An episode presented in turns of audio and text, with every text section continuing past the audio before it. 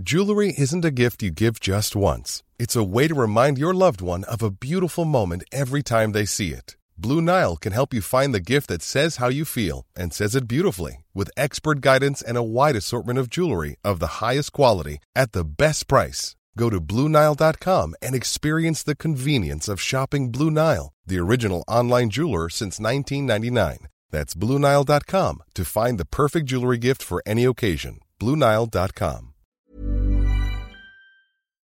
Bonjour, bienvenue dans la saison 2 de Comme d'Archie, le podcast qui vous ouvre les portes du monde fascinant de l'architecture, dans une approche non manichéenne et pour ne pas opposer passé et futur, dans une réflexion transversale permettant de vivre au présent dans un cadre de vie plus heureux car mieux identifié. Carpe diem. Je suis Anne-Charlotte, chroniqueuse du podcast, accompagnée de l'ingénierie son pour vous offrir le meilleur. Merci et heureuse de votre fidélité. Maintenant, place au talent. Bienvenue dans Comme d'Archie.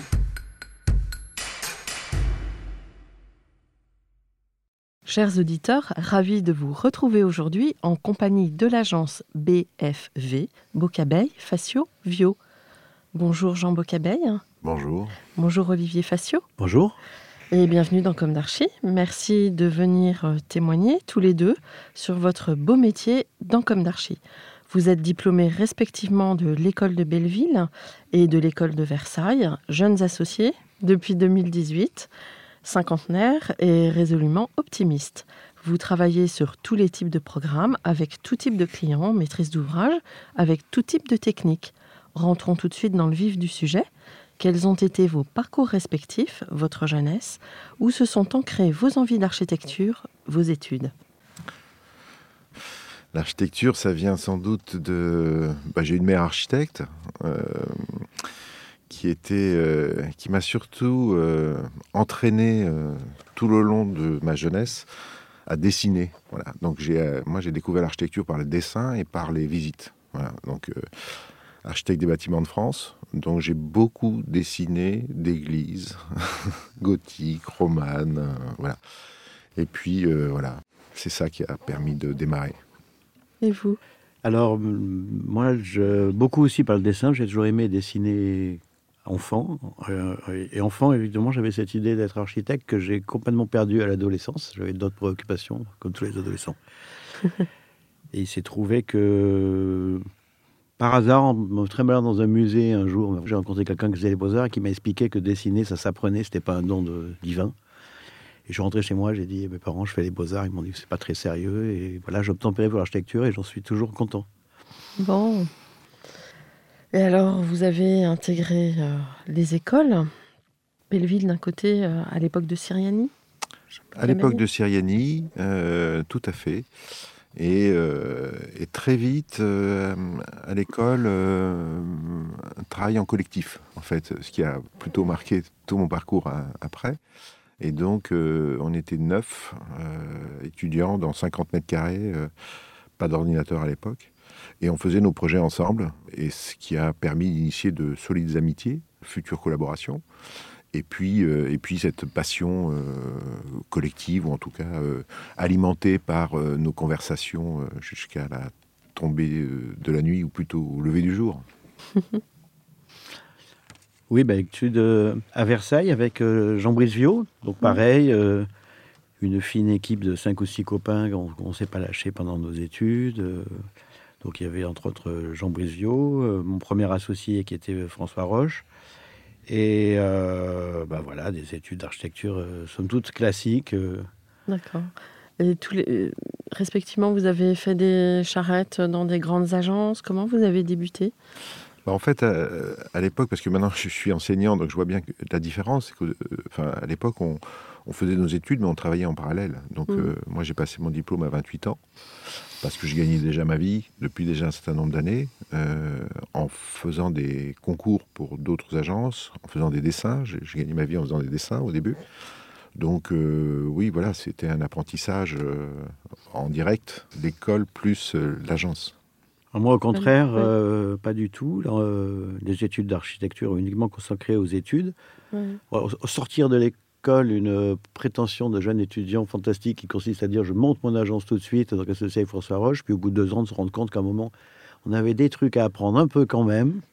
donc un retour en agence quelques années avant de remonter euh, une agence très tôt. Et vous aviez euh, donc ce retour en agence, c'était dans une agence euh, bien identifiée dans le paysage ou? Plusieurs agences, plutôt en freelance que sur du, long terme, mais quand même de mettre un peu les mains dans le cambouis.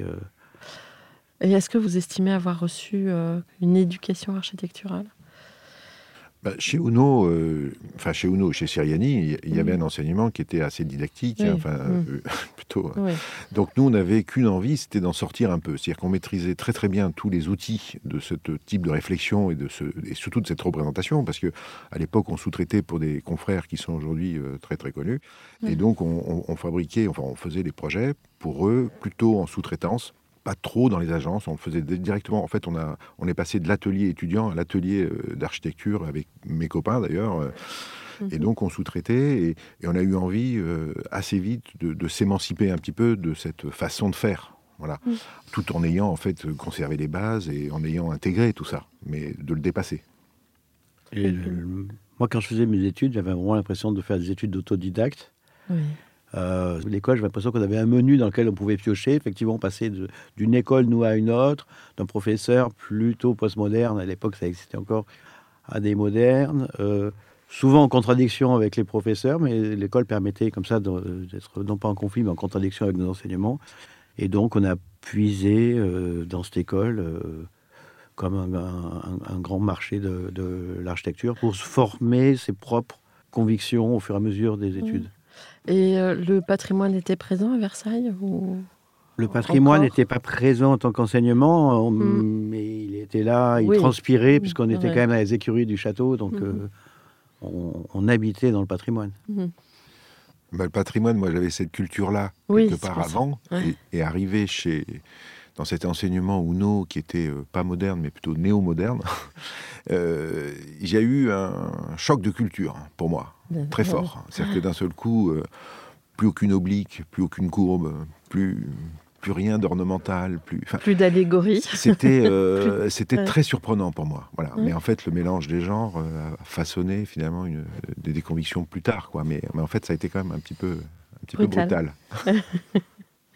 bon. Alors après, vous, montez votre agence. Vers quel âge, respectivement? Ah ben moi, euh, enfin, comme Olivier, juste après mon diplôme, si à, 28 ans, moi c'est pas mon diplôme, je l'ai passé à 28 ans. Le lendemain, j'étais à l'ordre. On a constitué notre agence tout de suite. Ouais, donc vous prêtez serment. On a prêté serment, exactement. Et puis on s'est euh, tout de suite engagé euh, avec une agence en sous-traitant, puis en faisant nos premiers projets. Et vous, Olivier? Pareil, tout de suite à 25 ans, ah à l'ordre et mmh. de la galère. Voilà. Et donc, vous avez euh, chacun eu des trajectoires euh, un peu différentes avec vos associés, c'est ce que vous disiez? Bah, moi, quand je suis sorti de l'école, je me suis associé donc à Ignacio Prego, mmh. qui était donc un, camarade, euh, copain de, promo. Et avec, justement, tout de suite, il y avait Christophe et Nicolas Zizel, Wayoun de Cause aujourd'hui. Bon, et tout un ensemble de gens ont partagé des locaux. Et donc, on a tous commencé comme ça. Voilà. Et moi, bah, au début, j'étais associé donc avec euh, François Roche. Ça n'a pas duré très longtemps, ça a duré deux ans. Et après, on, je me suis réassocié avec euh, mon ami Jean Brisio, avec qui on avait fait aussi, j'avais fait mes études. Et avec Jean Brice, euh, tout au long de notre parcours, on s'est associé avec d'autres agences ou d'autres architectes. On a toujours ouvert l'agence et partagé le projet avec, avec d'autres personnes. D'accord. Et du coup, vous avez décidé de vous associer en 2018 alors moi, mon parcours, il est un petit peu plus compliqué parce que moi, je me suis à la fois séparé d'Ignacio Prego au bout d'un moment, en ayant au préalable constitué le collectif Plan 01, qui était à la fois sur ses anciens amis, plus d'autres qui s'étaient rejoints. Donc on a eu une aventure comme ça collective pendant 15 euh, ans, 10-15 ans, enfin bon. Et puis est arrivé la fin de cette aventure collective et j'ai eu envie de repartir tout seul. J'ai créé ma propre agence et j'ai travaillé pendant 5 ans euh, sous le nom de Jean Bocavey Architecte, tout simplement. Et puis j'ai eu envie à ce moment-là, parce qu'Olivier Jean-Brice euh, également, euh, que je connais depuis très longtemps, euh, donc on a eu envie de se regrouper pour rejoindre à la fois nos compétences, nos équipes et nos expériences. Mhm. Et l'agence est implantée dans Paris. Oui. Vous, Jean Bocabeille, vous êtes aussi passé par la presse, en fait. Vous êtes à l'origine de l'annuel optimiste? Euh, Olivier aussi. Ah, Olivier aussi. Ouais. On Ah, s'est-. On s'est recroisés encore là parce que Ouais, l'annuel optimiste, c'était bon, euh, le collectif French Touch, Ouais. qui est l'autre collectif donc, auquel on a participé, en plus de Plan 01 à l'époque. Mhm. Mais French Touch est en plus un collectif euh, d'animation euh, autour de- des questions de l'architecture française, notamment. hein. On c'est vrai qu'on s'est mobilisé pour, pour faire valoir euh, une pluralité de l'architecture française à cette époque-là, parce qu'on avait un peu le sentiment qu'effectivement euh, l'ensemble des médias qui traitaient de l'architecture étaient un petit peu univoques. Voilà. C'était un mouvement à la fois générationnel et pas que, parce qu'il y avait aussi d'autres gens, mais, mais qui nous a amené comme ça à aller rencontrer beaucoup d'architectes et beaucoup d'architecture et publier ces projets, les commenter, euh, faire des tables rondes, enfin croiser nos regards finalement sur une production architecturale française sur euh, une petite dizaine d'années, parce qu'on a fait, euh, je crois qu'on a fait 7 ou 8 annuels, Mm. mais on a participé bon, à, à plusieurs événements. euh, Venise, euh, en, Oui, la Biennale. la Biennale Mhm. de Venise en tu te souviens 2007 ou 8 2007, peut-être 8, par là. Ouais. Voilà, donc euh, on, a aimé euh, comme ça animer la scène architecturale Mm. française euh, dans, dans un regard, Mm. un regard critique, mais surtout un regard enfin, qu'on voulait exhaustif, le plus large possible. Ouais. Et ça devait être euh, énorme comme boulot, de mener ça de front avec une carrière. euh. Bah, c'était du boulot, c'était ouais. beaucoup de boulot parce que on s'était donné comme objectif de rencontrer les architectes et les architectures. Donc on allait visiter tous les bâtiments. Et donc on rencontrait les architectes, on faisait ça de front, mais on avait une énergie, euh, je crois, énorme, qu'on a toujours hein, d'ailleurs. Mais bon, je pense qu'à ce moment-là, on a, on a développé comme ça une activité entre nos agences, nos collectifs, euh, et cette envie de faire parler ou de parler d'architecture euh, assez énorme. Ouais. Mhm. Euh, oui, quel boulot. Bon, beaucoup de boulot, mais beaucoup de plaisir surtout, hein, parce que ça permettait aussi de sortir du- du- de l'agence, qui à un moment on peut s'enfermer dans une agence. hein. Oui, bien sûr. Et, et donc là, l'idée de sortir, de rencontrer, de parler, ne serait-ce qu'avec déjà les gens du collectif. Mhm. Ah, les soirées étaient fort agréables. Mais c'est bien parce que, enfin, moi qui ai commencé avec euh, l'ancienne génération, euh, l'ego était encore quelque chose de très important où on avait du mal à parler d'une architecture autre que la sienne en tant qu'architecte. Enfin, moi j'ai rencontré ça de manière récurrente. Je trouve que, est-ce que vous pensez que c'est une évolution euh, due à la génération, enfin une nouvelle génération, ou est-ce que, euh, enfin, je sais pas, ça m'interroge un Bah, peu. disons que notre, en fait. notre génération à nous, elle est déjà supplantée par une autre, donc qui a, Oui, qui a déjà non, aussi un autre regard. qui a- Ouais. Nous, on s'est ouvert comme ça. On a eu besoin effectivement de sortir de ces logiques un petit peu nominales, euh, Oui, des architectes avec un nom et tout ça, où effectivement, fut une période, un bon architecte, c'est un architecte mort, comme ça au moins on n'en parle plus. bon. Euh, mais c'est vrai que nous, on s'est beaucoup ouvert sur les architectes de notre génération. Et puis après, il y a une autre génération qui est arrivée, euh, avec tous les réseaux sociaux et tout ça, et qui est, à mon sens, beaucoup plus égocentrée, mais euh, qui a besoin de communiquer beaucoup sur eux-mêmes. Alors Ouais. que nous, on était dans une logique d'aller rencontrer d'autres architectes. Ouais. Donc, mais bon, question d'époque, je ne sais pas, après, ça fera l'analyser avec un peu plus de recul. En même Mais- temps, ils parlent beaucoup d'eux-mêmes, mais il y a une nécessaire euh, pratique collective, il me semble, non Mais Aujourd'hui. nous, nous on n'avait pas de com personnel, si vous voulez. Euh, à ce moment-là. Donc on était, on n'était pas, d'ailleurs, on n'était pas dans une logique de communication de nous-mêmes. On Mm. était dans une logique de communication de l'architecture, Oui, d'une Voilà. réflexion sur le- la pratique. ce qui n'est pas la même Ouais. chose. Mm. Voilà. Oui, et puis il y a un, un paysage architectural qui, euh, maintenant, depuis plus de 30 ans, a énormément évolué. Moi, je me rappelle quand je suis rentré dans les années 80, j'allais dire, il n'y avait personne. Si, il y avait euh, peut-être Henri Siriani, euh, Ricardo Bofill et quelques-uns, mais quand on regarde les revues de l'époque, c'était d'une pauvreté absolument euh, énorme. Enfin, je trouve, il n'y avait pas grand-chose. Et le, secteur de la construction lui-même, d'ailleurs, il n'y a pas grand-chose à construire. Mhm. Et donc, le, je pense que le métier se réorganise et, et plus j'ai avancé dans ma carrière, plus on se rend compte qu'il y a de plus en plus d'architectes de talent. Donc effectivement, les, les histoires d'ego et de regroupement changent en fonction des époques. ça va. En tout cas, aujourd'hui, ça va très vite. Oui. Vous avez ce sentiment?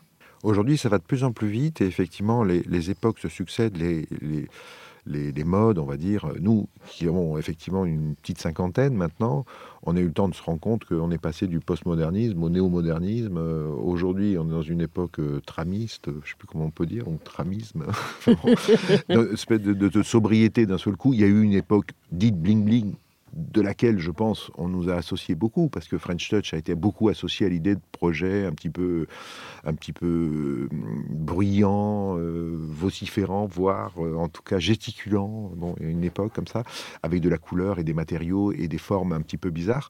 Voilà. Et puis aujourd'hui, on est revenu parce qu'il y a un discours sur une sobriété attendue dans notre époque, qui vient se superposer une sobriété architecturale. Euh, voilà, donc euh, d'un seul coup, on revient à des expressions extrêmement euh, épurées. épurées.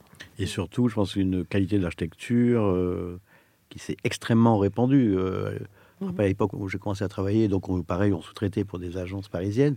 Dès qu'il y avait un projet important en province, c'était forcément un architecte parisien. Il n'y a, pas, il y a quasiment pas d'architecte en province qui était connu. Et on voit que, comme ça, en 30 ans, le paysage a énormément évolué. Il y a des architectes de qualité partout, sur tout le territoire, euh, pour des petits et des gros projets. Et donc, euh, oui, bah, c'est un beau cadeau de la vie, quoi, de, l'architecture, tout d'un coup, qui, au fur et à mesure des années, qui est montée en qualité. Beaucoup mmh. plus de qualité, beaucoup plus d'exigence.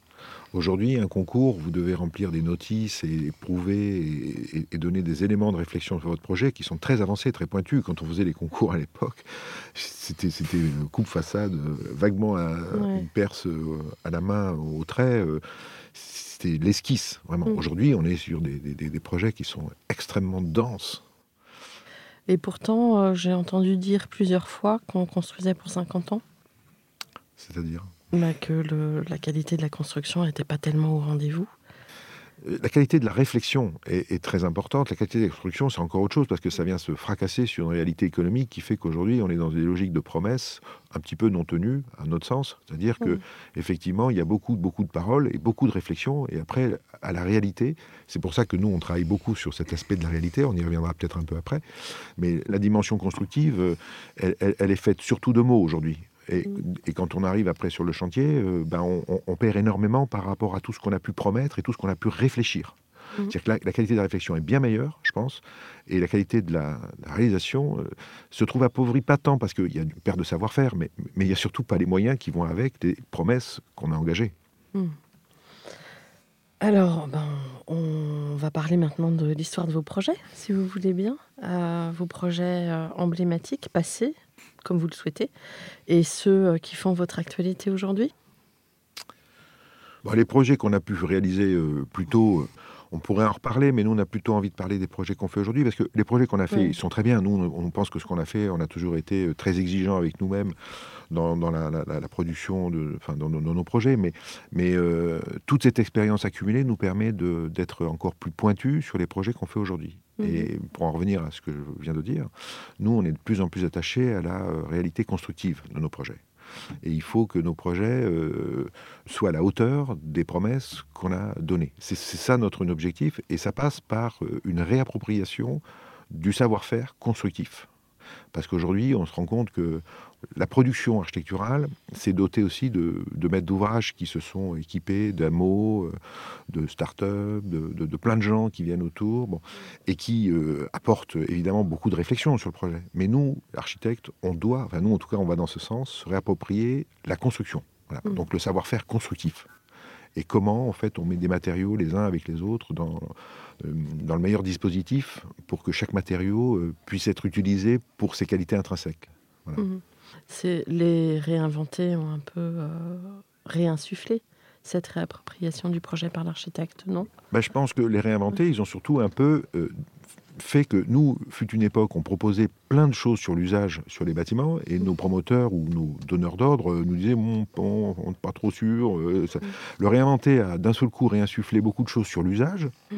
mais d'un seul coup aussi une grande perte sur le savoir-faire constructif. Parce que d'un seul coup, ben, on a promis plein de choses, mais au résultat, euh, on ne les voit pas trop, ou en tout cas, c'est pas tout à fait. Euh, voilà. Donc, euh, nous, on revient vachement sur cette question-là. Olivier, alors, les projets Alors, les projets, vaste, vaste sujet. moi, le sentiment que j'ai sur les projets anciens et, présents et futurs, c'est qu'on a toujours travaillé à l'époque avec Jean Brice et aujourd'hui avec Jean comme des projets de façon singulière. Peut-être pour ça que sur notre production, il n'y a pas forcément euh, toujours une ligne graphique euh, ou plastique euh, identifiable. Et donc, on a toujours pris les projets comme quelque chose de, de, singulier, unique. avec euh, ce plaisir toujours renouvelé d'être surpris par le résultat auquel on arrive à la fin du projet et pas une image qui est déjà euh, préétablie. Ce qui fait que eh ben, toujours euh, autant de plaisir à, dessiner des projets, ben, depuis les premiers projets qu'on a pu faire avec Jean Brice, aujourd'hui tous les projets qu'on fait avec, avec Jean, ça, ce plaisir renouvelé de, de tester de nouvelles techniques, de nouveaux usages, des nouveaux concepts, des nouvelles façons de raisonner et des nouvelles façons euh, d'habiter et de vivre. Alors par exemple, sur quel euh, projet vous, vous aimeriez parler de ça? Une des expériences marquantes qu'on a vécues et qu'on vit aujourd'hui avec Jean dans l'aménagement, la plus singulière, et parce que pas que la plus grosse, mais la plus grosse, c'est l'immeuble plus qu'un immeuble en bois, qui est une vraie aventure d'architecte euh, par la durée. Ça a duré 10 ans. Combien de niveaux? Sept étages. C'est 30 000 mètres carrés de, bureaux autour de l'atrium et sept étages. Et ce qui était singulier dans cette aventure, enfin ce qui m'a ouais, le, le, plus marqué, c'est qu'il y a 15 ans maintenant, on proposait des immeubles en bois avec des potagers, un atrium, etc. Et ça paraissait farfelu au maître d'ouvrage les, cinq premières années, au bout de cinq ans, c'est devenu une évidence euh, pour tout le monde et ça a été réalisé en poussant le curseur encore plus à fond de ce qu'on avait proposé au début du, projet. Mhm. Donc, euh, oui, je pense qu'aujourd'hui, on vit une époque formidable, euh, quand même, parce qu'il y a des champs d'ouverture qui s'ouvrent tous les jours, des préoccupations écologiques, citoyennes, constructives et une intelligence du devenir du bâtiment, des matériaux effectivement n'était pas du tout là dans les années 80, évidemment, mmh. et qui augmente et qui est un vrai plaisir, puisque euh, à la fin, bah, c'est l'utilité de, de, ce qu'on fait, l'utilité sociale euh, qu'on se fait, qui, qui, et des bâtiments qu'on construit, qui de, prend de plus en plus de pertinence, ce qui est effectivement une, un sujet de satisfaction permanent. Il se situe où cet immeuble? Il se trouve à, Saint-Denis. Mmh Il se trouve à Saint-Denis. Aujourd'hui, ça va être donc le siège de de Paris 2024 et on travaille sur, euh, sur l'aménagement intérieur. D'accord. Il y a ce souci toujours constant, effectivement, d'être en veille, en fait, par rapport aux, évolutions de la société. Et je pense qu'on a toujours, euh, Olivier et Jean-Brice de, leur côté, et moi, à travers mes collectifs, hein, euh, essayer d'interroger la société pour que, avant le projet, il y ait un sujet. Donc on s'interroge sur le sujet, et c'est le sujet qui devient projet. Et ce qui, effectivement, a pour conséquence que bien souvent, euh, les projets ne se ressemblent pas, parce que les sujets sont différents et que les époques changent. Et donc aujourd'hui, c'est donc tu viens de parler de, Pulse, et aujourd'hui, on est en train de travailler sur des projets. Euh, quelque part, quand on est en veille vis-à-vis d'une société, il faut être un peu opportuniste, mais au sens positif du terme, c'est-à-dire qu'il faut saisir les opportunités. Et aujourd'hui, ben, avec cette crise euh, sanitaire qu'on connaît, il se trouve qu'on on vient de faire des projets, là, un des derniers qu'on vient de, gagner. Par exemple, on a proposé quelque chose qu'on a eu du mal à imposer avant, enfin en tout cas pour lequel on perdait tout le temps. Mais cette fois-ci, c'est passé, c'est de proposer un projet avec des logiques, c'est du logement, avec euh, des logiques de desserte, de coursive extérieure qui permettent d'amener à son logement pour faire des logements traversants avec euh, une coursive qui, qui permet d'avoir un petit espace extérieur avant de rentrer chez soi. Enfin, il y a toute une idée de parcours, si vous voulez, depuis l'espace public jusqu'à chez soi, qui passe par des espaces extérieurs qualifiés. Et en fait, euh, quand on proposait ça avant, bah, ça marchait jamais. Et puis là, d'un seul coup, parce qu'on a pu bâtir un discours qui a résonné un peu aux oreilles d'un maire, en l'occurrence, euh, il s'est dit d'accord, voilà. Et euh, alors c'est ça, mais c'est aussi, euh, par exemple, en ce moment, on travaille sur des projets en, poussant très fort sur des caractères de réemploi de matériaux. Donc on l'avait déjà initié sur Pulse, on a travaillé ça sur une... Alors Pulse, c'est le fameux immeuble. Pulse, c'est le fameux, fameux immeuble où là, il y a eu un réemploi de, de, dalles de faux planchers. Donc là, on réutilise un objet pour son usage initial. Mais après, sur d'autres projets, comme on, a, on vient de terminer une crèche à Paris, où là, on a pu euh, travailler toute une façade de bâtiment euh, qui a été réalisée à partir de la récupération de porte palières d'un immeuble qui était en, réhabilitation euh, juste à côté. On a pu récupérer ces portes, transformer, retrouver la matière première qui était le chêne et, dessiner une façade en tasseau de chêne euh, massif sur un projet euh, contemporain. Et ça, c'est des choses qui nous intéressent aussi beaucoup et qu'on essaie de déployer sur tous les projets qu'on a en ce moment. Donc, il y a une question comme ça de, de saisir l'air du temps. Enfin, c'est plus que l'air du temps finalement. C'est aussi être en phase avec son être temps. en phase avec son temps. Voilà. Et euh, sur ce réemploi, vous travaillez avec euh, des spécialistes du réemploi, j'imagine? Oui, euh, sachant qu'il y a des filières qui sont en train de se développer. Alors Mm. c'est euh, assez émergent encore en France, Mm. mais il y a des acteurs très impliqués et très volontaires. Donc c'est aussi quelque chose que nous on apprécie beaucoup parce que c'est des gens qui sont aussi impliqués que nous.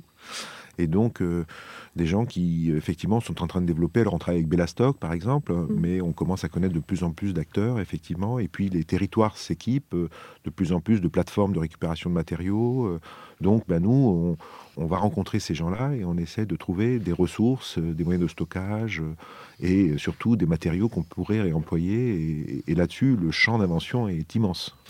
Oui, parce que on s'interroge sur euh, comment être en phase, en fait, avec une- un besoin de matière à un instant T euh, sur un projet. Entre le dessin, la projection, euh, est-ce que vous allez, c'est si facile que ça de trouver la matière au bon moment? Non, justement, c'est une question de, de- c'est, Ouais. une question d'opportunité au sens de, de qu'il y a une temporalité pour ça. Donc effectivement, on peut se dire qu'on va. Initier une démarche de réemploi sans pour autant savoir exactement quel sera le matériau qu'on va trouver, ça, puisque c'est une question de sourcing. Enfin, il faut le trouver, ensuite il faut le stocker, puis il faut. Il y a toute une démarche. C'est plus une démarche que euh, justement, euh, c'est complètement différent de que de prescrire effectivement euh, un matériau qu'on va trouver dans un catalogue euh, tout fait. Mhm. Même si les filières s'organisent pour développer des sortes de catalogues. Mais là, on est dans une phase transitoire où, où on est plutôt dans l'idée que on va déployer des moyens, de l'énergie pour développer un caractère de réemploi sur un projet, et au bout d'un moment, on trouve, on trouve le chemin. Bah, c'est une façon de penser le projet aussi qui est cohérente à ce que je vous ai au début. C'est-à-dire que le projet, chez nous, il est ouvert euh, j'allais dire, le plus longtemps possible. À un moment, il faut bien, faut bien arrêter les choses, mais le plus longtemps possible. Comme il est ouvert, eh ben, justement, le réemploi, il s'y prête bien. C'est-à-dire qu'effectivement, c'est- on ne sait pas encore en quoi ça va être fait. Ou Mm. comment. On se laisse toujours l'opportunité de d'avoir une, une- bonne idée à un moment, d'avoir un ingénieur qui nous apporte euh, quelque chose que qu'on n'avait pas, une entreprise aussi qui peut encore am- améliorer le projet. Donc, quand on travaille, on ne part pas sur un, a priori qu'il faut absolument réaliser, qu'on va dessiner euh, au poids, j'allais dire, mais en une, une façon de travailler qui laisse ouvert toujours aux, bonnes idées, quand leur emploi il s'inscrit parfaitement là-dedans, ben, d'être ouvert à ces opportunités qui vont se présenter ou pas, et on se rend compte que chaque fois qu'on cherche, ben, il y a toujours quelque chose qui se présente. Donc, euh, une nécessaire agilité. Et oui, pour être souple. Alors, que représente pour vous le savoir construire que vous revendiquez? Est-ce que c'est vous venez d'y répondre ou vous avez quelque chose euh, à ajouter là-dessus? Ouais, Je crois qu'on on- on vient d'en parler. hein. Euh, Ouais. c'est- un petit peu tout ce qu'on vient de dire précédemment, mais c'est euh, c'est un souci. En fait, c'est ce qui est pas mal, c'est que finalement, architecte, c'est un métier qui dure longtemps. hein. donc, euh, on l'aborde euh, différemment euh, à 28 ans ou 25 ans. Et puis aujourd'hui, avec l'âge qu'on a, ben, on a toutes ces expériences, en fait. Et c'est là que ce, métier se, déploie aussi avec toutes ces expériences. Et aujourd'hui, nous, on a testé beaucoup de systèmes constructifs, sinon tous, dans plein de situations. Et ça nous donne un- une richesse, si vous voulez, de, vocabulaire ou en tout cas de pensée dans lequel on puise pour trouver euh, la réponse juste dans un contexte précis. Et aujourd'hui, ce savoir-faire constructif, il est le fondement même de notre pensée. Euh, Néanmoins, euh, on sait que un bâtiment en structure métallique, c'est énormément de dessins, c'est différence de matière et de matériaux. Vous- en avez évidemment euh, acquis euh, les règles, mais il y a quand même des matières ou des matériaux qui sont plus difficiles que d'autres à mettre en œuvre, ou en structure, ou en parement, ou, euh, qui s'adaptent, euh, ou qui se combinent. Vous ne pensez pas que, par exemple, euh, à certains moments, c'est quand même le béton qui gagne ou enfin je sais pas comment comment le dire. En fait, j'ai en, tête qu'une une structure métallique c'est beaucoup d'investissement au niveau du dessin. Donc ça ça s'anticipe. Bah, de toute façon, Ouais. tout s'anticipe. Après, euh, on essaie de ne pas avoir d'a priori et effectivement Ouais. de mettre le matériau juste Mm. au bon endroit avec des critères qui changent. Par exemple, aujourd'hui, il y a un critère, euh, une des raisons pour lesquelles on, euh, on essaye de construire le maximum en bois, qui est une des raisons euh, qui est souvent très peu évoquée, au- au-delà du, du bilan carbone, c'est que on s'est rendu compte en, en lisant des, des ouvrages et avec nos bureaux d'études qu'en fait, par exemple, quand on investit 100 euros dans le bois, crois qu'il y en a 80 qui reviennent à la main-d'œuvre et de la main-d'œuvre hautement qualifiée. Dans le béton, il doit y en avoir 60 et dans le métal, il doit y en avoir 40. Mhm. Donc évidemment, en tant qu'architecte responsable, on se dit si on dépense 100 euros et que ça va de la main-d'œuvre qualifiée, c'est beaucoup plus intéressant que d'aller filer de l'argent à la sidérurgie chinoise pour faire, faire une caricature. Vous voyez ce que je veux dire? Mm. Ben, C'est des, des notions qui arrivent au fur et à mesure de notre travail et qui font qu'on on- à la fois on peut convaincre les, les maîtres d'ouvrage Mm. et on essaie de trouver le matériau le plus juste au, au bon endroit. Mm. Après, en ce, qui concerne le dessin, chaque matériau a sa spécificité et a ses, euh, euh, règles. Mais nous, euh, là- où on, en fait, on ne sait pas tout. En revanche, ce qu'on sait faire, c'est travailler avec les gens qui savent. Et ça, c'est pas que les ingénieurs, c'est aussi les entreprises. C'est aussi en fait comprendre, synthétiser et, développer finalement sur le savoir-faire d'autres. Et ça, c'est ça le travail de l'architecte. On ne sait pas tout mais il faut être euh, d'une large ouverture d'esprit et d'une compréhension, enfin de comprendre en fait pourquoi et comment on fait les choses, ce qui nous permet de les mettre en œuvre, souvent les associant, parce qu'en fait, évidemment, euh, ce qu'on essaie de développer de plus en plus, c'est des caractères mixtes en fait de, construction. Et puis le- l'espace et matière aussi. Oui. euh, bah, Le vide. euh, le vide, oui. Mais alors ça, vous voyez, par exemple, moi, mon enseignement à l'école de, de Siriani, on me parlait beaucoup d'espace. On me parlait pas du tout de matériaux, on me parlait très peu de matérialité. Donc euh, cet enseignement d'un espèce de vide qui serait une espèce de, de- de- de substance sacrée euh, qui formerait le bonheur, euh, c'est quelque chose qu'on a effectivement acquise et qu'on a appris. Mais, mais honnêtement, euh, on a eu envie, disons, de définir les critères d'un espace autrement. Et je crois que nous, enfin, je pense que Olivier et Jean-Brice aussi, ils ont cette, cette dimension de la matérialité, si vous voulez, euh, un espace. euh, enfin, on pourrait en parler pendant des heures, si Ouais. vous voulez, mais c'est pas qu'une dimension, c'est pas qu'une lumière, c'est- plein de choses. Donc euh, tout ça, c'est plus indicible, voilà. Mais c'est, enfin, ça nous concerne. On, on en est euh, très très convaincus, ça c'est sûr. Et il y a cette euh, volonté, mais qui, je pense, quand même aujourd'hui, euh, c'est vrai que ça n'était pas euh, au début de notre carrière. En tout cas, moi, ça l'était chez les architectes euh, anciens que j'admirais, et c'est souvent le cas de la belle architecture. C'est une architecture qui ne cache pas son, son matériau, hein, Mm. avec du placo, pour ne citer que lui, Mm. et qui laisse apparaître la réalité de la construction comme euh, ambiance, ornement, euh, structure, et tout ça. Est un- et donc, cette volonté qui s- transparaît à peu près dans tous nos, nos projets, de, que le matériau constructif soit apparent et pas masqué par euh, Un calpinage. quoi que ce soit. Euh, comment est composée votre équipe? Nous, on est une, on est une quinzaine, je dirais, mais euh, ce qu'on a, on s'attache à faire, c'est à se réapproprier tous les métiers de l'architecte. Aujourd'hui, un architecte, c'est quelqu'un qui, produit du papier. hein. Enfin, ça a toujours été ça. Vous produisez des idées à travers du papier et des maquettes. Donc nous, par exemple, euh, on a quelqu'un à l'agence qui fait tous les dessins. Enfin, les dessins, les perspectives, perspectives, hein, d'accord. Euh, les maquettes, on a un atelier maquette pour refaire nos maquettes. Euh, il fut un temps où on- euh, les- tout était un petit peu externalisé. hein. Bon, nous, on a voulu se réapproprier tout ça. Et pour pouvoir, en fait, maîtriser tous les outils de l'architecte dans sa communication et dans sa, sa manière de faire comprendre sa pensée. Voilà, c'est essentiellement ça. Voilà. Et puis les équipes, j'allais dire, qui aujourd'hui, euh, on travaille avec des équipes sur le long terme, c'est-à-dire qu'on a, Ouais. on a une équipe qui a depuis longtemps. euh, Oui. c'est- des, voilà, c'est autant des employés que Oui, des amis. des, c'est des salariés. Les salariés, ils ont fait exactement le contraire de ce qu'on a vécu. On était plutôt des mercenaires quand on était jeunes. hein. On Ouais. appeler ça comme ça. Ouais. Et c'est vrai que bah, c'est pas du tout ce qu'on reproduit dans la gestion et la façon dont on a envie de travailler sur le projet. Mm. Mais les places sont chères aussi, donc euh, ça permet de fidéliser certainement. Non? Oui, puis d'avoir une vraie culture de, de- de- D'agence. d'agence, en fait. Et, et d'ailleurs, quand on a euh, associé nos deux agences, on a associé deux cultures d'agence et on a passé un an et demi à, faire coïncider tout ça. Et c'est intéressant parce qu'il y avait euh, de, très bonnes choses chez les uns et, chez les autres et on a essayé d'associer et d'additionner tout ça. Et aujourd'hui, je pense qu'on a créé une, belle équipe. Et qui travaille sur euh, quel projet? Vous avez des projets qui vont sortir, j'imagine, bientôt. Oui, plein de projets. non, oui, enfin, la, période est un peu difficile quand même, mais bon, on a, euh, on a euh, fait des projets, mais nous, c'est chaque projet est une aventure, euh, voilà. Donc aujourd'hui, ben, on a ben, des logements, des, des, bureaux, enfin des logements, plusieurs opérations de logement, plutôt dans des logiques de structure mixte, ce que j'expliquais tout à l'heure un petit peu, ou justement quand je parlais de, de coursives extérieures, tout ça c'est des choses qui nous intéressent, donc on en a un ou deux comme ça. On va faire aussi un projet de bureau qui est un peu la suite de Pulse à Lyon, à Villeurbanne. Mhm.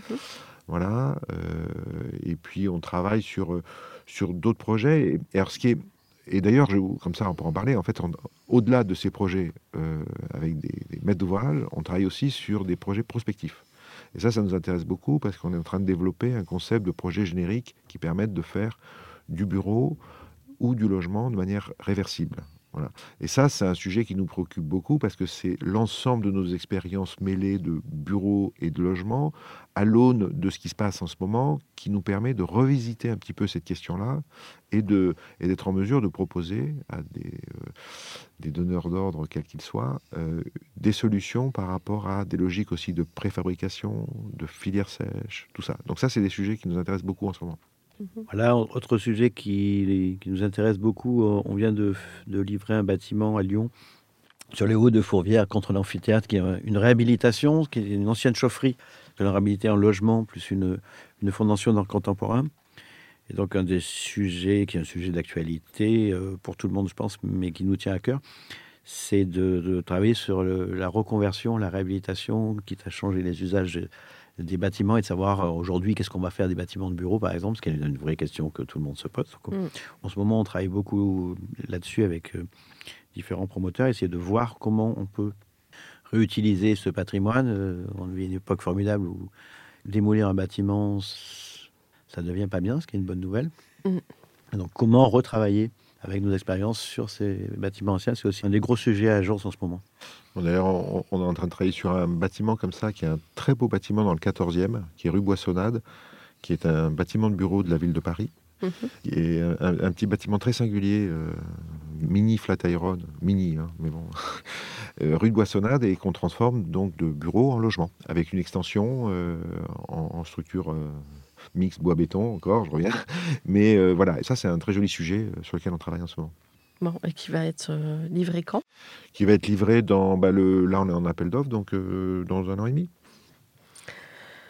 Euh, l'une de mes questions récurrentes dans Comme d'Archie est est-ce qu'aujourd'hui vous avez le sentiment d'avoir accompli ce que vous imaginiez à la sortie de l'école? Je vous dirais qu'à la sortie de l'école, j'imaginais pas grand-chose. En tout cas, les perspectives qui s'ouvraient à l'architecte à l'époque, c'est fait autre chose qu'archi, il n'y a pas de boulot. Quoi. Il n'y avait, avait, pas grand-chose à faire, c'était un peu compliqué. Surtout moi, je venais de province, c'était encore plus difficile. Donc, euh, ouais, je, n'imaginais pas grand-chose. Et si j'avais dû imaginer quelque chose, je pense que bah, ce à quoi on est arrivé était plutôt, pas mal. plutôt mieux que ce que j'aurais pu imaginer à l'époque, oui. Et vous, Jean? Bah, Moi, je suis comme Olivier, je suis provincial, donc arriver à Paris, construire déjà dans Paris, c'était un truc euh, stratosphérique. de l'ordre du fantasme, quoi. De l'ordre du fantasme. Voilà. Après, au-delà de ces, euh, de ces petites satisfactions euh, de l'ego, je dirais, euh, aujourd'hui, je trouve que hum, je ne m'attendais pas à ce que, effectivement, ce métier soit les objectifs de ce métier. Je, enfin, ça a changé ça par rapport à ce que je croyais au début. Au début, je croyais justement c'était fabriquer des bâtiments et puis qu'on m'applaudisse. Euh. Aujourd'hui, je pense que c'est différent, c'est donner beaucoup plus de sens à ce qu'on fait et, donc avoir compris que les architectures qu'on construit ben, vont nous suivre bien longtemps euh, et que des gens habitent dedans. Ça, a pris du temps, ça paraît un peu oui, mais quand même, ça prend du temps de comprendre qu'en fait nos architectures euh, sont des, supports de vie d'autres. Voilà. Mm-hmm des lieux dans lesquels d'autres vont vivre. Et je mm. pense que ça, c'est aujourd'hui qu'on en prend plus pleinement conscience et qu'on est aussi motivé par ça, en plus de tout le reste. Mm. Je me rappelle très bien, euh, avant de démarrer les études d'architecture, est allé voir un architecte pour lui demander si c'était pas une idée farfelue, si c'était une bonne idée. Et à l'époque, sa réponse était euh, il y a 90% d'emmerde et 10% de plaisir. Pour les 10%, ça vaut le coup. Euh, je dirais aujourd'hui, bah, ouais, on doit être à 50-50, quoi. Le, pourcentage s'est amélioré. Hein ouais, donc vous êtes réellement optimiste On essaye. oui, oui, oui, oui, oui. Vous, la crise sanitaire a beaucoup impacté votre pratique? Oui, un petit peu. Après, la crise sanitaire, euh, c'est structurel, puisque c'est tombé euh, comme ça pour tout le monde. Et puis nous, conjoncturellement, bah, ça tombait à un moment où on avait un, peu de, un petit peu un creux de projet, tout ça. Mais bon, voilà. Après, oui, ça a un peu... Enfin, ça a modifié notre pratique. Euh, oui, parce qu'on a été obligé d'adapter avec des logiques de télétravail et un petit peu de, zoom en continu. Mais pour autant, ça change aussi surtout nos façons de penser et, enfin nos façons de penser euh, les, espaces qu'on est en train d'imaginer. C'est-à-dire qu'on pense que ça va avoir un impact important sur la façon dont les gens habitent, sur la façon dont les gens travaillent, et que donc nous, on se doit de penser, de proposer des solutions par rapport à ça. Vous aviez participé à la réflexion du pavillon de l'Arsenal bah moi, j'avais écrit un petit texte euh, sur les mauvaises herbes. Enfin, bon, c'était l'idée de dire que cette notion de nature euh, revenait très très fortement au sens où cette nature qu'on ne contrôle pas malheureusement pour les hommes qui souhaitent tout contrôler, euh, eh ben voilà, quelque chose nous échappe et nous met bien dans l'embarras. Mhm. Alors, comment imaginez-vous euh, ce monde d'après? Vous l'imaginez ou? On essaye, c'est quand même de, mm. le cœur de notre métier, c'est aussi mm. de construire pour demain. Donc, si on ne protège pas demain, mais ben, on ne fait pas notre métier.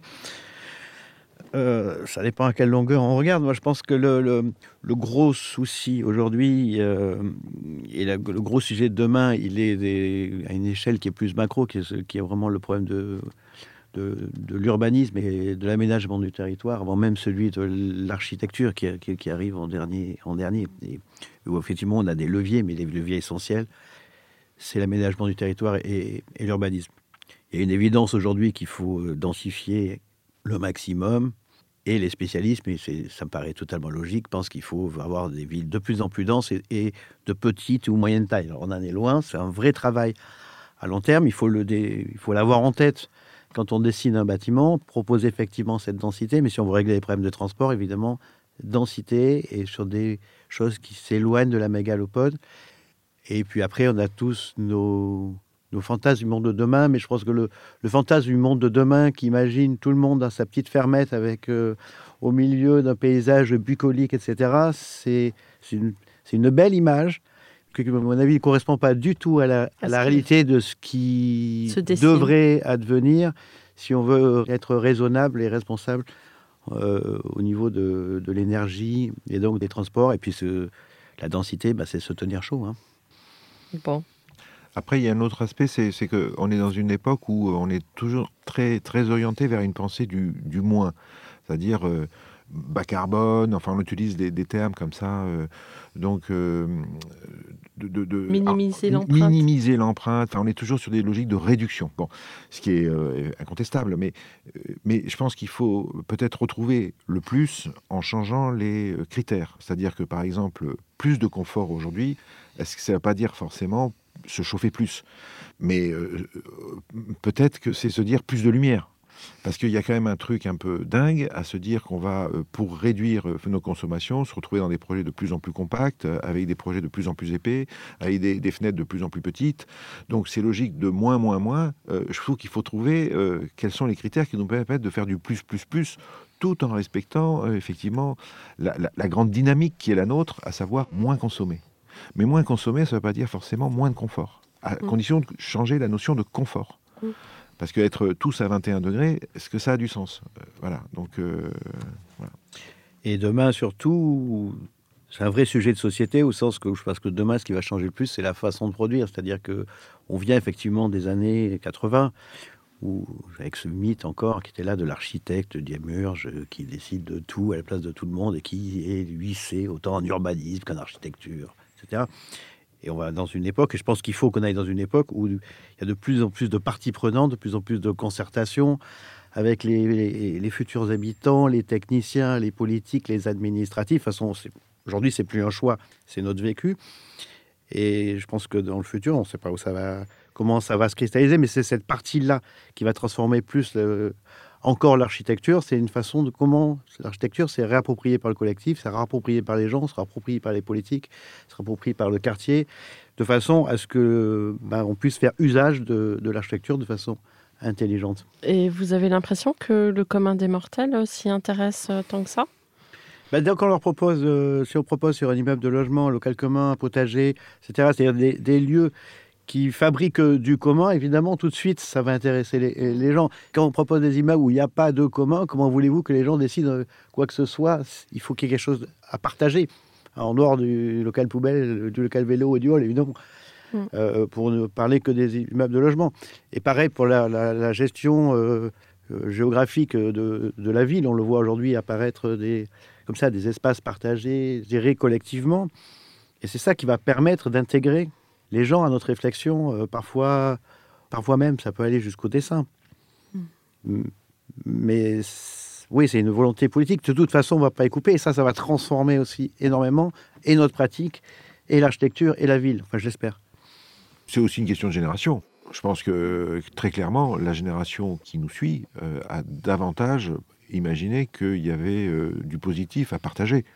Ce qui est vraiment pas le cas de la génération qui est la nôtre et de celle qui nous précède, encore plus. Donc euh, la preuve en est euh, en ce moment, quoi. Donc voilà, donc je pense qu'il y a des choses qui sont en train de se mettre en place et effectivement cette génération-là et la génération qui vient encore après portent bien davantage ces notions d'équilibre, en fait, de, en fait gagnant-gagnant, quoi. C'est-à-dire que effectivement, ce que je ne peux pas avoir, je peux l'avoir à plusieurs. Peut-être avoir un logement plus petit, mais avoir plein d'espaces partagés. Et d'ailleurs, même dans leur façon de vivre, euh, nous, on a des enfants qui ont entre 20 et 25 ans, hein, donc on voit bien qu'ils vivent différemment de, nous à cette époque-là. Hein. donc euh, ils vivent de manière beaucoup plus collective, en tribu. Enfin bon, c'est. Alors c'est assez paradoxal parce que vous disiez en début d'émission qu'ils sont euh, très préoccupés par leur image quelque part. Et paradoxalement, ils sont plus aptes à vivre en communauté. Ah, mais on n'échappe pas à nos paradoxes. Je pense qu'il euh. y a plein de paradoxes dans une société. Ils sont effectivement, bah, le, développement des réseaux sociaux fait qu'il y a un développement de l'ego qui est incroyable. Et puis en même temps, en même temps, pour reprendre euh, une expression euh, du moment, ils sont capables de, vivre bien plus en communauté que nous. Mm. Alors, quel conseil donneriez-vous aux étudiants en architecture aujourd'hui? D'ailleurs, Jean, vous enseignez. Qu'est-ce que vous aimeriez leur dire pour ceux qui nous écoutent? Ce qui est étonnant, c'est pas tant ce que je leur dis que les sujets qu'ils me proposent en fait, enfin que nous leur proposons dans le cadre des, études, mais aussi euh, je suis des diplômes. Et je suis euh, frappé d'une chose, c'est que dans le cadre du diplôme, c'est l'étudiant qui arrive avec son sujet.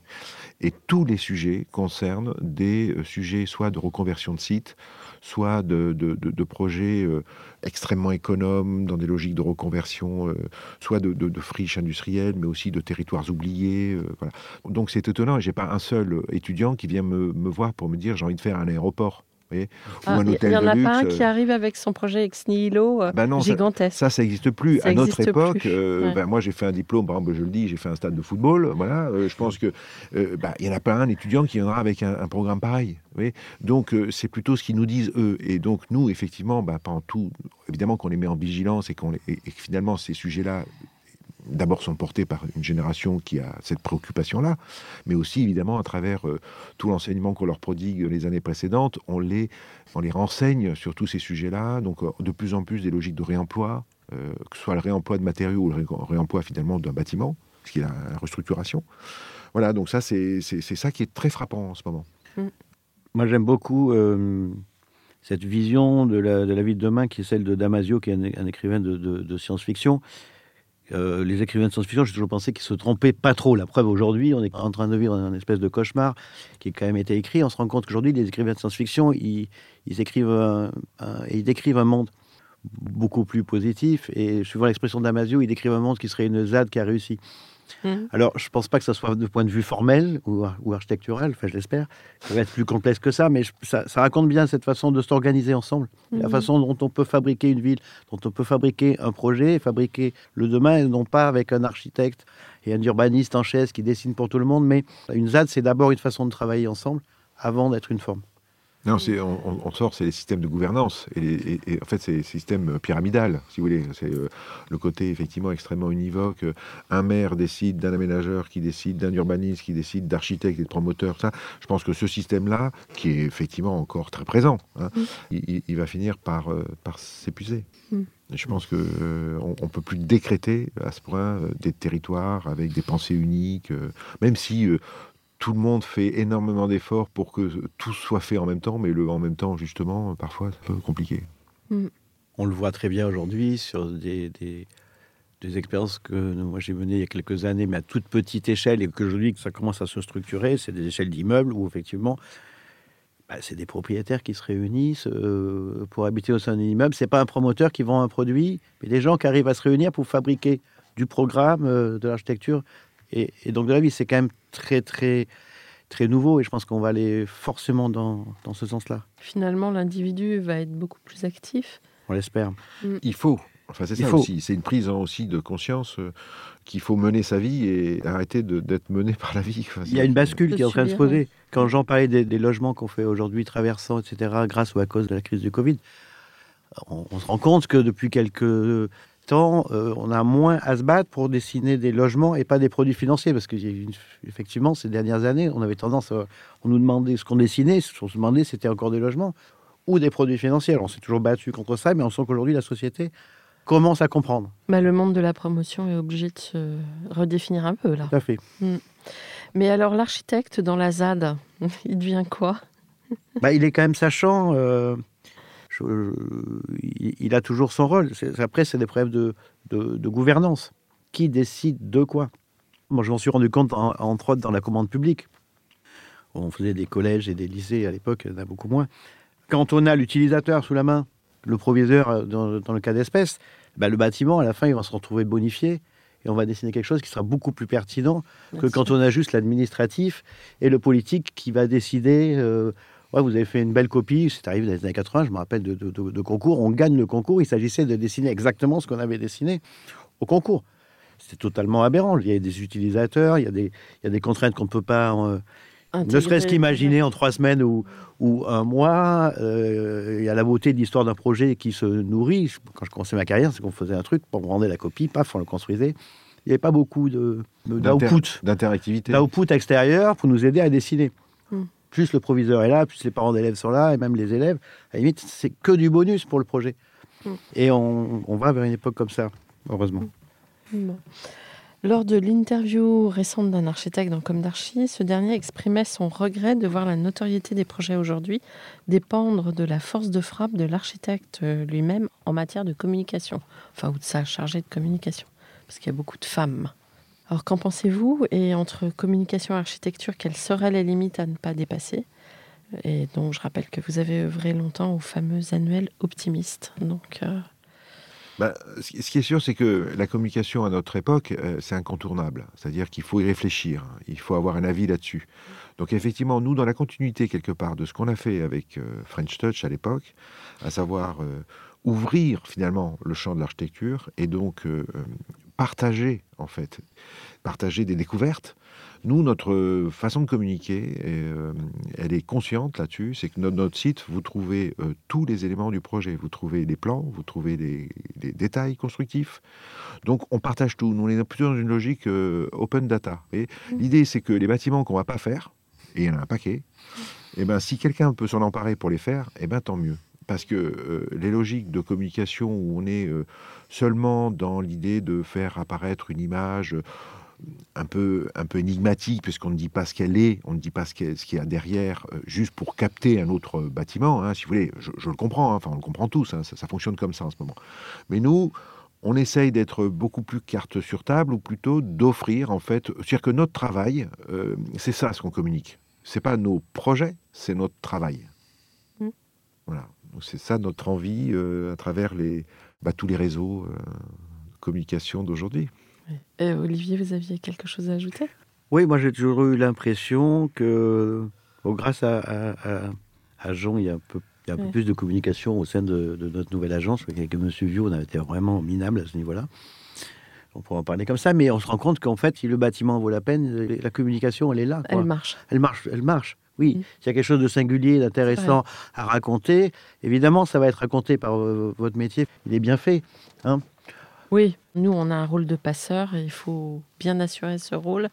Et c'est vrai que à travers euh, Instagram, tous les réseaux maintenant, euh, on voit que un bon travail d'architecte, ou là où le contrat a été rempli, les gens ont quand même cette facilité à le relayer, à le reconnaître.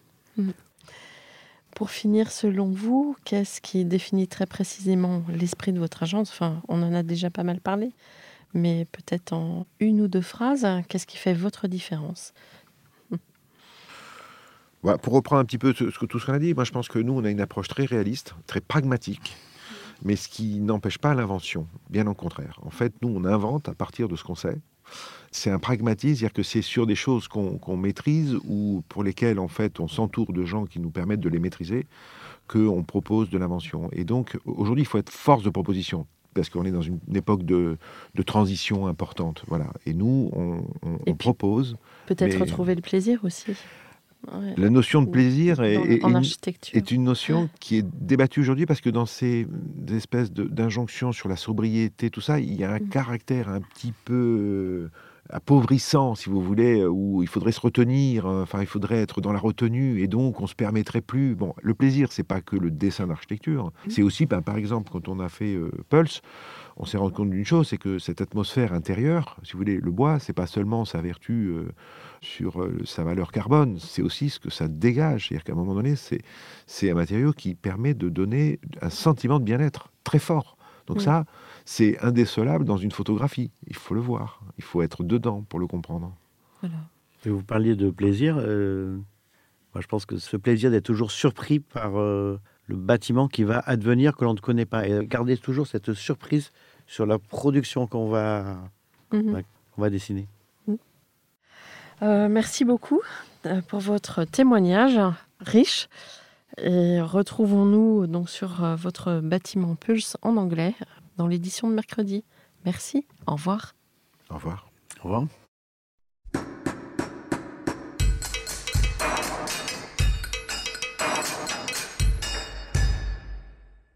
Chers auditeurs, merci pour votre écoute. N'oubliez pas de retrouver nos sujets en avant-première sur Instagram à l'adresse comme d'archi podcast. C-O-M-D-A-R-C-H-I podcast. Si vous aimez ce podcast, favorisez sa diffusion en lui donnant 5 étoiles sur Apple Podcast, plus un petit commentaire, ou sur votre plateforme de podcast favorite. Et surtout, abonnez-vous pour écouter tous nos épisodes gratuitement. À bientôt et d'ici là, Prenez soin de vous.